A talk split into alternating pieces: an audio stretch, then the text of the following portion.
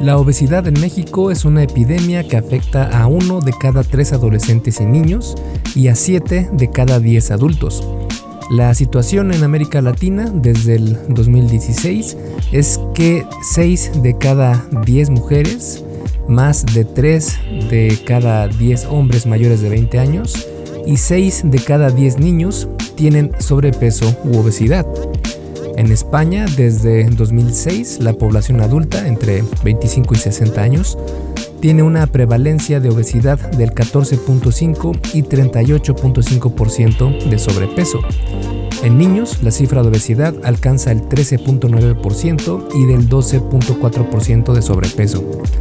Estas son cifras que muestran cómo ha evolucionado nuestra especie, pasando de luchar por conseguir alimento para sobrevivir a estar rebasados en abundancia alimenticia.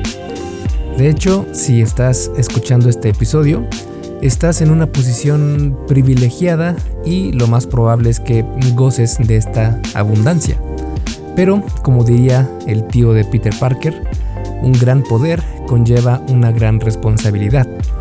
Es decir, hoy tenemos alimento de sobra en la mayoría de los países del planeta, pero esto ha provocado sus propios problemas, en especial la modificación del punto de ajuste del ser humano, lo que provoca el efecto rebote, o es uno de los factores que provocan este efecto. Por eso en este episodio del podcast te muestro todo lo que tienes que saber para evitar caer presa del efecto rebote que se da gracias al entorno obesogénico en el que vivimos actualmente. Y antes de comenzar, recuerda que este y todos los demás episodios son traídos a ti por Fase 1 Origen, mi videocurso sobre salud y fitness para aquellas personas que van comenzando su travesía en esto de mejorar su físico y mejorar su salud.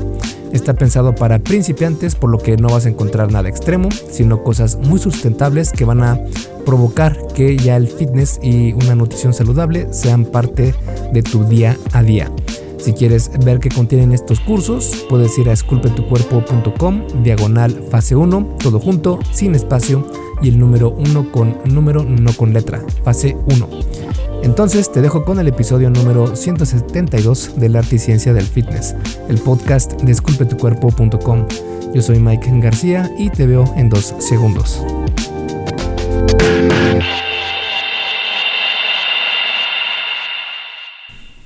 Y como siempre vamos a iniciar definiendo qué es el punto de ajuste. El punto de ajuste es el porcentaje de grasa corporal con el que tu organismo se siente cómodo y trata de defender este nivel. Esto lo logra con lo que sabe hacer, es decir, manda mensajeros, que son las hormonas, y modifica ciertos patrones de comportamiento casi de manera inconsciente. Una buena analogía de cómo influencia el punto de ajuste a tu cuerpo es compararlo con un avión. El avión tiene una ruta que sigue en automático. Si se desvía por unos metros, las computadoras a bordo se encargan de volver a dirigir el avión para que se mantenga en su ruta de forma automática. Con el cuerpo humano y el punto de ajuste pasa algo parecido porque tu cuerpo al identificar que está modificando su porcentaje de grasa corporal, va a hacer algunos ajustes casi imperceptibles para defender su nivel preferido. Claro está que este sistema no es ni perfecto ni generalizado porque hay muchos genotipos que hacen que algunas personas tengan diferentes puntos de ajuste. Algo muy interesante en la teoría del punto de ajuste es que también se da en otros seres vivos. Por ejemplo, en un estudio realizado con roedores, se comprobó que cuando les dejaron de dar alimento, estos dejaron de moverse tanto, su metabolismo disminuyó y su apetito incrementó. Todos estos son mecanismos que tenemos como ser vivo para conservar energía en época de escasez. En cambio, cuando se les dio acceso ilimitado a los alimentos, comenzaron a comer más hasta alcanzar su peso inicial y ahí se regularizaron. Lo interesante de esto es que cuando se les sobrealimentó, es decir, que comieron a reventar para que subieran de peso de manera forzada, la tasa metabólica de los roedores y su nivel de actividad aumentaron, mientras que el apetito bajó para que regresaran rápido a su peso inicial. Si regresamos a la analogía del avión, las ratas cambiaron ciertos aspectos de su comportamiento de manera inconsciente para mantenerse en un rango determinado, como el avión al realizar pequeñas maniobras para no perder su ruta. Así como las ratas, nosotros los humanos también tenemos estos mecanismos inconscientes y biológicos, aunque con algunas diferencias. Estas diferencias son algo injustas para nosotros nerds del fitness, porque nuestro organismo tiende a defender más la pérdida de grasa corporal que la ganancia de esta. O dicho en otras palabras, que tu cuerpo está completamente de acuerdo en dejarte engordar de forma mucho más fácil que en dejarte tener ese six-pack abdominal que tanto deseas. Ese precisamente es el motivo por el que muchas personas podemos subir de peso casi sin darnos cuenta, mientras que para perderlo nos cuesta bastante. Y sí, ya sé, ya sé, todos tenemos ese amigo que come de todo y pareciera que jamás en su vida sube un gramo de peso. Eso se debe a la genética y a la manera en la que su cuerpo reacciona al tener un excedente calórico. Por ejemplo, cuando comen en exceso, su cuerpo de manera inconsciente tiene más actividad física que no proviene del ejercicio, o el conocido como NIT. Y esto es para aumentar las calorías que queman en el día, de nuevo, de forma prácticamente inconsciente, justo como lo hacían las ratas. Este gasto puede ser bastante significativo, y de hecho hay estudios donde se ha encontrado que el NIT puede llegar a quemar hasta 2.000 calorías diarias. Esto es un montonal. Y como sabemos, las calorías son lo más importante para bajar, subir o mantener tu porcentaje de grasa corporal. Sí, si hay alguien que te dice que las calorías no importan, créeme que no es cierto, las calorías súper importan y son la clave fundamental para saber si bajas, subes o te mantienes en tu mismo cuerpo, en tu mismo peso. Además, muchas de estas personas que comen de todo sin que suban de peso, no comen tanto como podrías llegar a pensar. Porque una cosa es que se sientan saciados por los alimentos que comen y otra que en verdad coman demasiado. O quién sabe, tal vez hagan ayuno intermitente después de esa gran comilona, o se salten el desayuno todos los días para poder comer más cuando salen contigo, etc.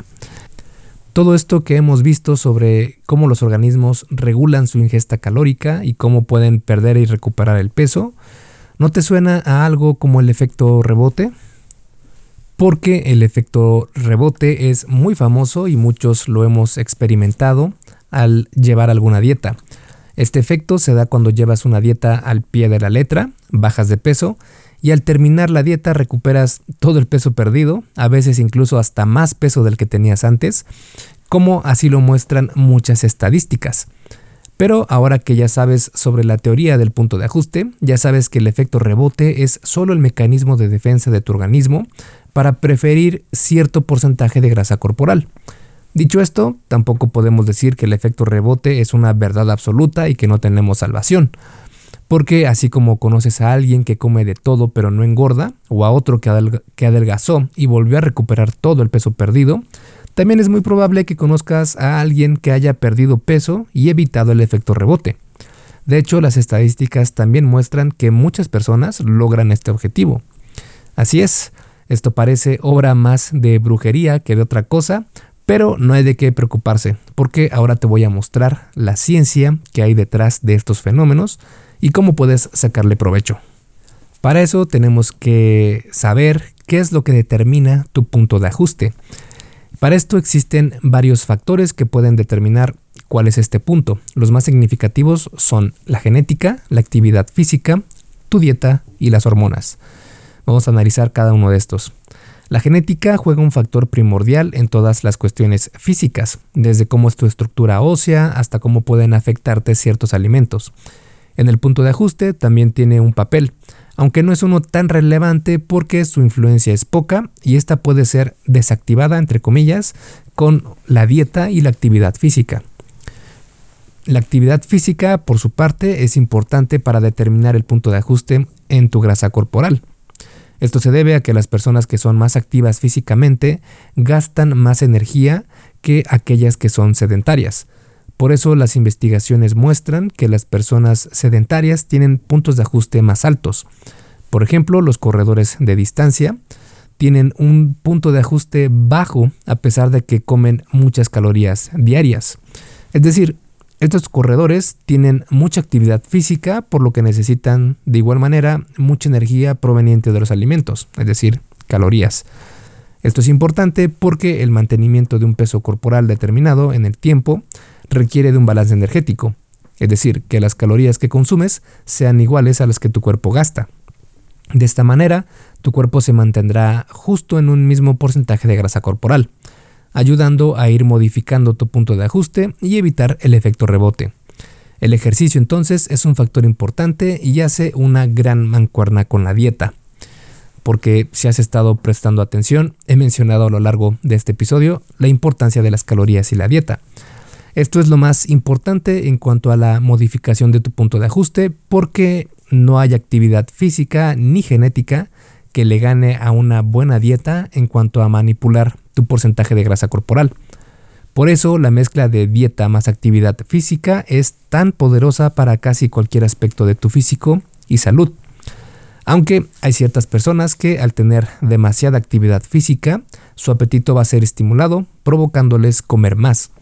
Si a esto le añadimos que tu cuerpo prefiere ganar peso que perderlo, que desarrollar obesidad no necesita de demasiado excedente calórico y que este nivel de obesidad puede ser mantenido con poca cantidad de comida extra. Nos podemos dar cuenta con esto que es bastante complicado que alguien pueda lograr cambiar el punto de ajuste y así evitar el efecto rebote. En realidad es el proceso continuo y sostenido en el tiempo de la ingesta de alimento en exceso y la falta de actividad física lo que determina el punto de ajuste alto. Si te pasas aunque sea por unas cuantas calorías, pues vas a subir de peso aunque sea gramo a gramo, aunque sea algo mínimo a través del tiempo pero sí lo vas a hacer, vas a ir incrementando tu porcentaje de grasa corporal. Una vez que subas de peso, mientras más tiempo te mantengas ahí, de igual manera se mantendrá tu punto de ajuste, defendiendo fuerte la pérdida de grasa y débilmente la ganancia de esta. Y como te comentaba antes, tu cuerpo logra esto mediante hormonas.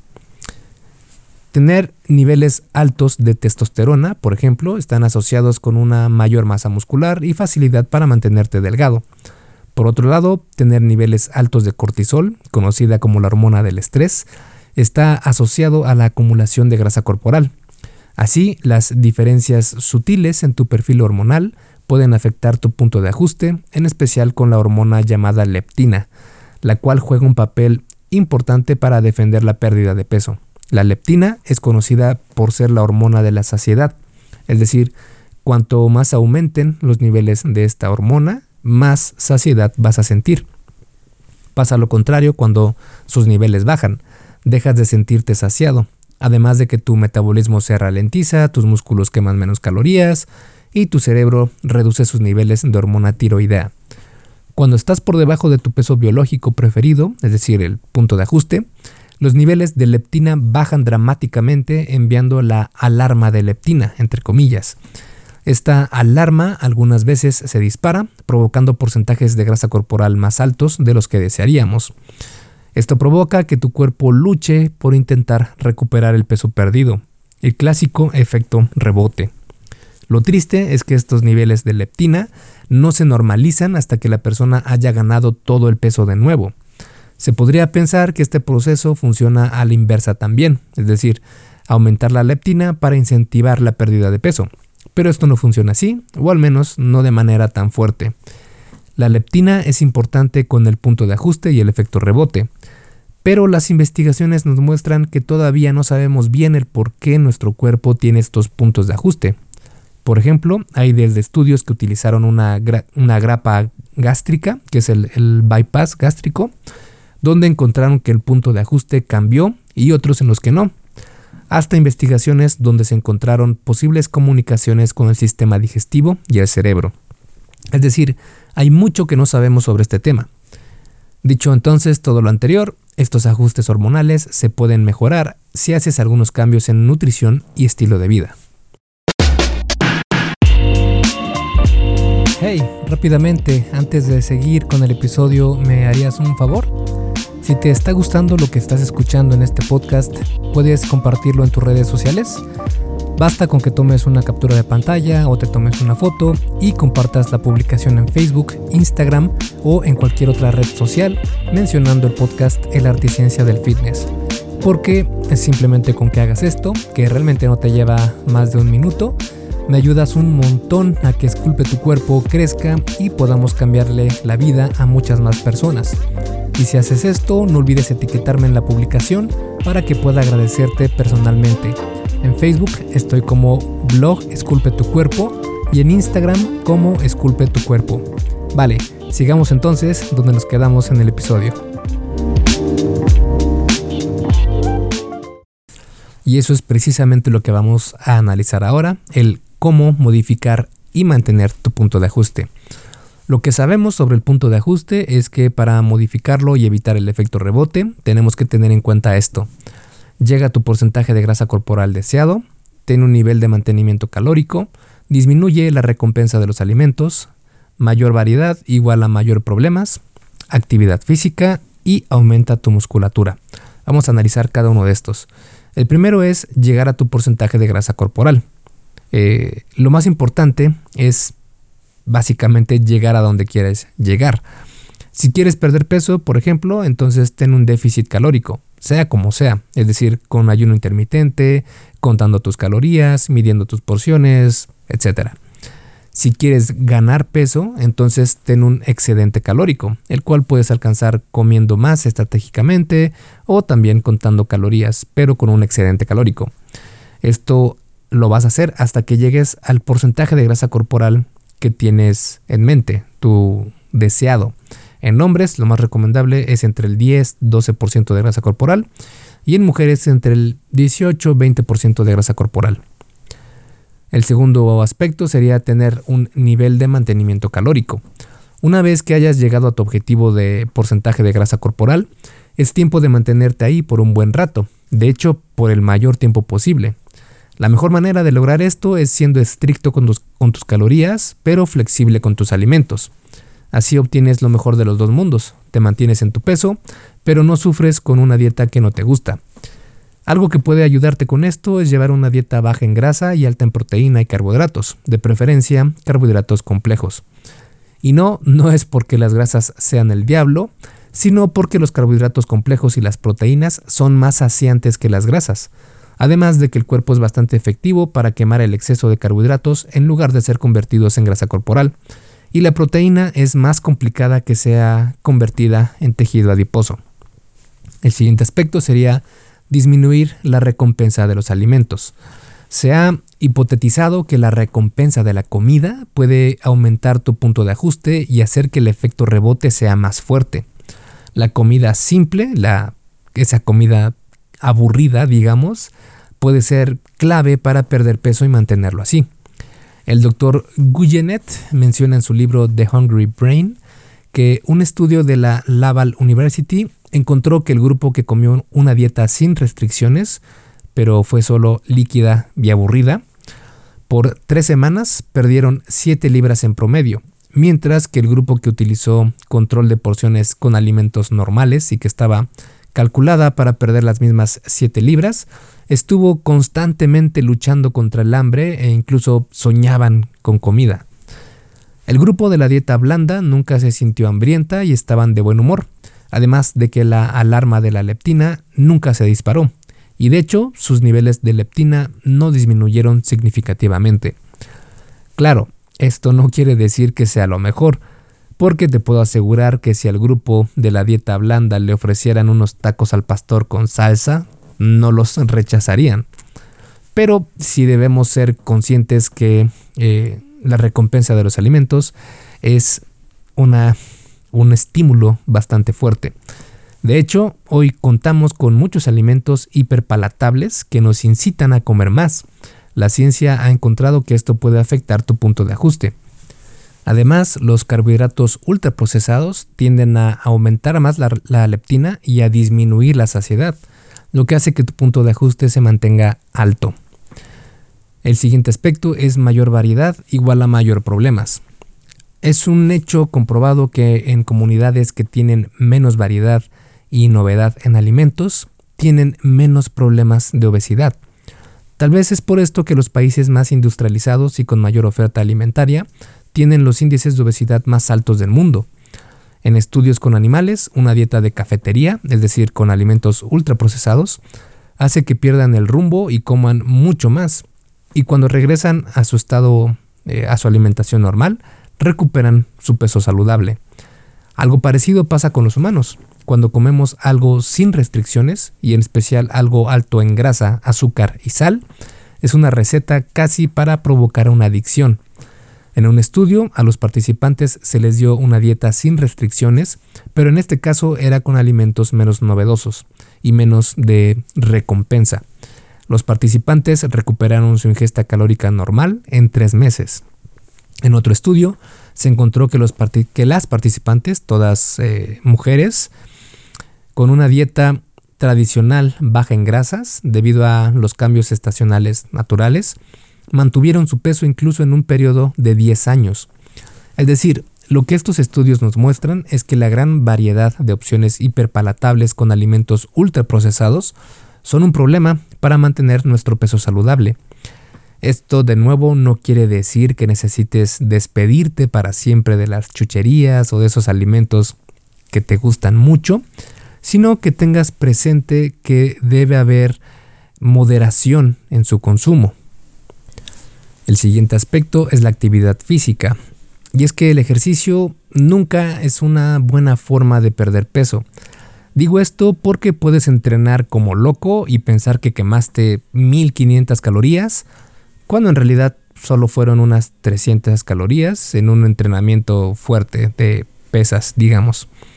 Llegando a casa después del ejercicio con el pensamiento de que gastaste muchísimas calorías y con el apetito estimulado por el ejercicio, vas a comer con venganza consumiendo el doble de lo que en realidad quemaste.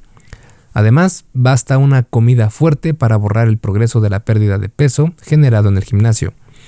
Por eso propongo que la nutrición sea lo que rija la pérdida de peso y el entrenamiento se encargue de moldear tu físico, entrenando aquellos grupos musculares que más te interesan para verte y sentirte mejor.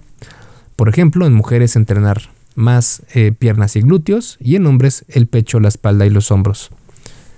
El gasto energético que tienes al entrenar no suele ser suficiente para perder peso, pero sí es una ayuda significativa si quieres mantener a raya tu nuevo porcentaje de grasa corporal. Además, entre más músculo tengas, más nutrientes y energía irán a estos lugares. El otro aspecto es aumentar tu musculatura. Ganar músculo es bastante conveniente para evitar el efecto rebote y modificar tu punto de ajuste, porque entre más músculo, más gasto calórico tendrá tu cuerpo. Esto se debe a que el músculo es metabólicamente activo, lo que significa que incrementa la tasa metabólica basal, es decir, la energía que tu cuerpo gasta solo para mantenerte vivo y también para realizar tus actividades diarias. De hecho, en otro estudio realizado en la Laval University, se encontró que cuanto más músculo tengas, menos grasa corporal ganas después de comer demasiado. Esto probablemente se deba a que tu cuerpo utiliza esta energía y nutrientes para mantener tus músculos. Dicho todo lo anterior, no podemos negar que nuestro entorno hoy en día es conductivo para aumentar nuestro punto de ajuste, por lo que debemos tenerle especial consideración. Porque sí, todo esto suena muy bonito hasta que abres los ojos y te das cuenta de la gran epidemia de alimentos ultraprocesados y entornos obesogénicos. Como te platicaba antes, cuando comes más alimento del que necesitas, tu cuerpo utiliza el mecanismo autónomo para aumentar el gasto calórico inconscientemente y evitar ganar demasiado peso corporal, pero estos mecanismos ya no son eficaces cuando entran a escena los alimentos ultraprocesados, densos calóricamente y con nuestros estilos de vida sedentarios. Es decir, somos de las únicas generaciones en la historia de la humanidad donde hemos tenido el problema de un exceso de consumo de alimento. Los estudios muestran que las dietas occidentales explican mucho el aumento en la tasa de obesidad. De hecho, los factores externos, como el entorno, por ejemplo, pueden influir incluso más que la genética en la ganancia de peso. Y es que si analizamos el proceso de evolución, es claro que nos desarrollamos en un entorno conducente eh, a cierto gasto e ingesta calórica, más movimiento, menos alimentos hipercalóricos, menos estimulación de dopamina, entre otras muchas cosas. Pero ahora parece que todo es al contrario poco movimiento, gran estimulación a todo momento, alimentos hipercalóricos e hiperpalatables y la lista sigue y sigue. Antes, si querías comer, necesitabas pararte e ir a cazar cada día. Ahora todo está a dos clics de distancia. Hemos pasado de un mundo donde comer era algo instintivo a tener que hacer un esfuerzo cognitivo fuerte para dejar de comer en exceso. En nuestro entorno actual, las personas no enfatizan un esfuerzo cognitivo sustancial para administrar su peso, y estas personas son quienes probablemente están ganando peso gramo a gramo sin darse cuenta. Por eso soy un proponente de contar calorías, porque te dan una manera objetiva de prepararte para el entorno moderno al que te vas a enfrentar todos los días de tu vida. Para concluir este episodio del podcast y de manera de resumen, el punto de ajuste es el nivel de grasa corporal con el que tu cuerpo se siente biológicamente cómodo y en gran parte es el culpable del efecto rebote. Esto no quiere decir que sea lo más saludable, porque el punto de ajuste puede ser más alto o bajo de lo que te gustaría. Entre más alto tu punto de ajuste, más te costará perder peso. Y cuanto más bajo sea este punto, más difícil será aumentar de peso. Al día de hoy, no sabemos a la perfección qué ocasiona que tengamos diferentes puntos de ajuste, pero podemos decir que los aspectos que influyen más son la actividad física, la dieta y las hormonas. Es decir, dejar de ser sedentario y moverse más, o mejor aún, entrenar en algún deporte, tener una ingesta calórica adecuada a tus objetivos y tener una alimentación y estilo de vida saludables van a permitirte lograr ese punto de ajuste que a ti te parezca saludable e ideal. La manera más objetiva de hacerlo, y así evitar el efecto rebote, sería 1. Modificar tu nutrición para perder o ganar peso, según tu objetivo. 2. Una vez que llegues a ese peso deseado, cambia tu dieta a una de mantenimiento calórico para mantenerte el mayor tiempo posible en este nuevo peso y así modificar tu punto de ajuste. Y punto número 3, en todo este proceso, asegúrate de tener actividad física y disminuir tu estrés. Esto suena más fácil de lo que en realidad es, porque nuestro entorno moderno nos bombardea con alimentos hiperpalatables que nos hacen más difícil lograr este objetivo. Cuando logres cambiar tu punto de ajuste, no significará que puedas tirar a la basura todos los métodos que utilizaste para llegar a este nuevo nivel, sino que seguirás tomando en cuenta todo, solo que ahora será mucho más fácil. Y también una vez que llegues a este nivel ideal para ti de eh, tu punto de ajuste y que pases ahí algo de tiempo, y que notes que ya es fácil mantener ese, ese porcentaje de grasa corporal, entonces ya puedes pensar en hacer fases de volumen, por ejemplo, donde comes más con un excedente calórico, pero de forma controlada, ya nada de esto de eh, sobrepasarte y no tener control, sino que todo de forma objetiva, eh, controlada y prácticamente eh, calendarizada sobre cuánto tiempo vas a comer en este excedente calórico porque es mucho más fácil hacerlo así para ganar masa muscular, porque si estás en déficit calórico va a ser mucho más complicado y de hecho fue el tema que tratamos en el podcast anterior, en el, en el episodio anterior, donde te comentaba por qué estar en déficit calórico e intentar ganar peso es mucho más difícil. Pero bueno, eso ya será tema para otro podcast. Porque en cuanto al punto de ajuste se refiere, lo que vimos en este episodio será más que suficiente para que veas cambios. Esculpe tu vida, comienza con tu cuerpo. Y hasta aquí el episodio del podcast de hoy. ¿Te gustó? Si es así, déjame una calificación y tu opinión en Apple Podcast o en la plataforma que me escuches. Es muy sencillo y no te lleva mucho tiempo. Con esto me ayudas a que el podcast suba en el posicionamiento y así podamos llegar a más personas. Si tienes alguna duda o sugerencia, puedes mandarme un email a contacto arroba. Veo absolutamente todo lo que me llega al mail y respondo personalmente a todos. Puedo tardarme un poco por la cantidad de mensajes que recibo al día, pero ten por seguro que sí te responderé. Gracias por escuchar el podcast de la Articiencia del Fitness y espero haberte ayudado a aclarar algunas de tus dudas. Y antes de irnos, si te gustó el episodio, entonces probablemente también te guste el curso por email que tengo donde aprenderás durante 7 días sobre fitness basado en ciencia. Puedes suscribirte totalmente gratis en esculpetucuerpo.com diagonal curso gratis. Todo junto y sin espacio. Curso gratis. Me despido y nos vemos en el siguiente podcast.